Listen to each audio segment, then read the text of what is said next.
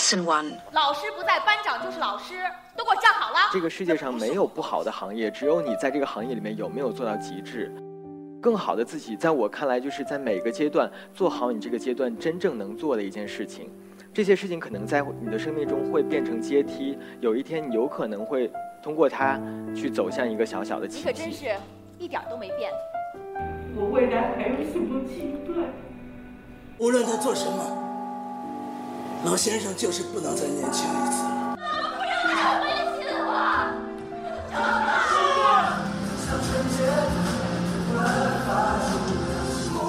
我从来都没有后悔过自己的选择。青春是一场大雨，就算感冒了，还希望再回头淋它一次。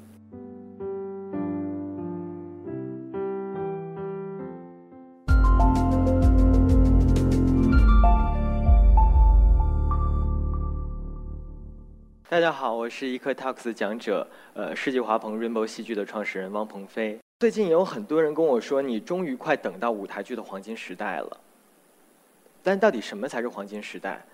不管是你的行业现在处在一个好的状态还是不好的状态，我一直都觉得，其实你要想当下我可以做什么。就像当年我选择了呃青春类型，因为当时已经有孟京辉的先锋类，已经有开心麻花的喜剧类，已经有北京人艺赖声川的经典类型，所以我当时手里只有李雷和韩梅梅这一张牌。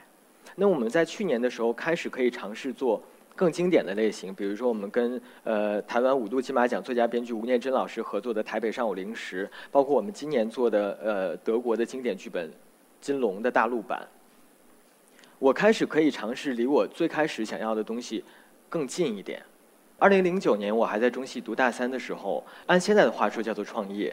但是当时其实很单纯的，只是希望能够在那样一个浮躁的戏剧市场环境下，给大家呈现出一个我们觉得希望能够让更多观众看到的对的作品。当时我们第一个作品就是一个大剧场的音乐剧，是我到现在为止可能都要呃很谨慎才敢去做的一个表演形式。跟很多创业者的故事一样，我们的第一部作品跌得非常惨，可以说一塌糊涂。但是如果不是因为那个戏留下了很多遗憾，如果不是因为那个戏被人诟病，我可能也不会有一种负重感支撑我在后面走下去的信念。在第二年，我们开始尝试我们的第二部话剧，当时是一个小剧场的穿越喜剧。第二部作品赔得更惨，类似于这样的一个小剧场里面演了十二场，票房不到两万块钱。所以，其实，在很多人知道的李雷和韩梅梅之前，我们已经经历了两次非常非常沉重的打击。在做李兰梅梅的时候，我就想，如果这一次还不行的话，我可能真的不会再去跟命运抗争了。呃，还好，事实证明，我觉得上天还是愿意赏我这碗饭吃。所以，其实做完李兰梅梅之后，前面三部作品已经开始慢慢体现出累积的力量。如果不是因为第一部作品跟台湾合作，后来可能也不会拿到后青春期的诗的版权。如果不是因为呃第二部作品。呃，那个穿越喜剧的失败，我可能也不会想说，我们必须要找到一个跟别人不一样的市场定位。如果不是因为李雷和韩梅梅的成功，我就不会在中国青春舞台剧的市场定位上打下一个很好的基础。这个时候，可能就要说。大家比较感兴趣的，跟蔡康永老师合作的《给未知恋人的爱情短信》。做完后青春期的诗以后呢，我们看了很多呃不同类型的青春类的文学小说剧本，包括其中有一些后面被改编成热门电影作品的小说。但是只有《给未知恋人的爱情短信》这一部是非常打动我的。在我看完他第一遍的时候，就笃定一定要把它搬上舞台，而且没有第二个选择。在我给蔡康永老师写邮件的第一封、第二封、第三封邮件过程中，我经历了两三个月时间的等待，而且在这个过程中没有任何继续往下推进的征兆。包括我在邮件里面无数次提到的，哪怕有一丝丝的机会，我也希望可以去台湾拜访、面谈。这样的要求也，这样的请求也没有得到回馈。我要特别感谢 GQ 制足的主编王峰先生，他说不如放弃那种传统的商务谈判的模式，给他写一封最真实于你内心想法的信。所以后来就出现了我给蔡康永写的那个四四千字的一封邮件，叫做给蔡康永先生的心灵短信。像他后来自己所说，其实他是因为看了那封信，才知道可能一本书的舞台剧改编对于他来说是一件太小的事情了。但是可能关乎到这个剧团未来的命运的，所以在那封邮件发出去之后的第二天，我就得到了可以去台湾面谈的邮件回复。之前王峰哥跟我说，我应该只会见到他的经纪人，但是我刚刚落座的时候，他经纪人就跟我说，我们等一下康永哥还有老板。前一天晚上因为裤子没有干，所以穿了一条在当地买的黑色西裤，然后配我当时那个白色衬衫，就自己感觉特别像卖保险的去推销。那天两个多小时的这个谈判过程当中，我一个人面对他们三个人，基本上完全没有去洗手间的气口。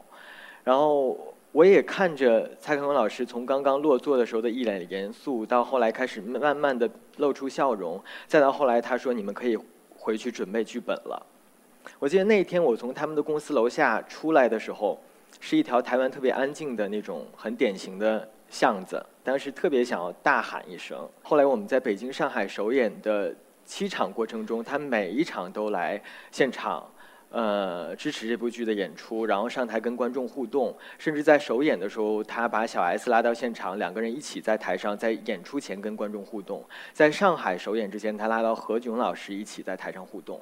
所以，其实我一直特别感谢，呃，蔡康永老师的感性。因为他的感性，所以他愿意不图任何回报的去帮助一个年轻人。这些都在我的生命里面留下了特别好的积淀。所以其实我一直想说，所谓积淀或者积累在一个人生命中的重要性。所以更好的自己，在我看来，就是在每个阶段做好你这个阶段真正能做的一件事情。这些事情可能在你的生命中会变成阶梯，有一天你有可能会通过它。去走向一个小小的奇迹。谢谢你们把我的书变成这么好的故事，继续加油！谢谢。那么下面呢，我想跟大家分享一下我的失去。嗯，其实，在做话剧这十年里面，我无数次的在问自己，我有没有后悔过选择了一条。真的挺艰难的路，就像王国维老师在《人间词话》里面说：“人生过处唯存悔。”就是当你选择了左边一条路的时候，你可能有一天在回望的时候，你会想：为什么我没有选择右边的路？如果你选择右边的路，有一天你可能会后悔，我当时为什么没有选择左边的路？去年夏天，我其中一个剧目亏了二百万，我犯了人生第一次痛风，在病床上的时候，我妈妈给我打电话，然后那次我妈妈管我借十万块钱，因为她在长春要换房。其实长春的房挺挺便宜，就不是很贵，就几十万。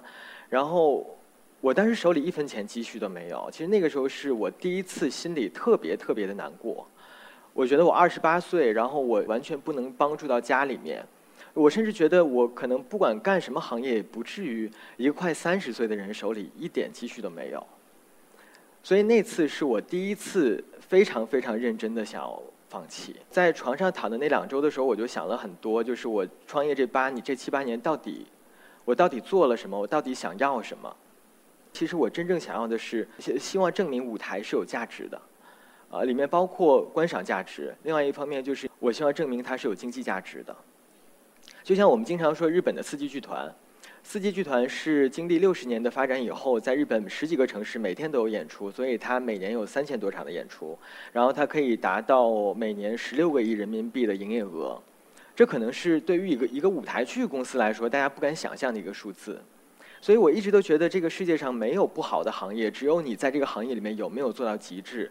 就像我们经常说，没有烂角色，只有烂演员一样。我还是希望能够继续坚定舞台剧的这条路，我希望能让更多人看到舞台剧是可以有价值的。就算有一天我可能也会把我的舞台剧改编成电影，但我觉得那也是一种我实现舞台剧价值的方式。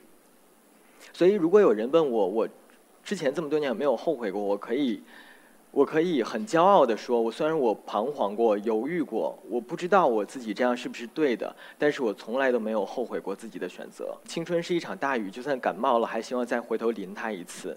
如果让我重新选择一次，我还是会这样选择。我觉得这是在我的青春里面最让我自己觉得骄傲的事情。最后呢，要感谢今天所有人的聆听。我特别喜欢一句话，就是就像我们每一次在谢幕的时候一样，我不会后悔把每一个掌声都当真。谢谢你们。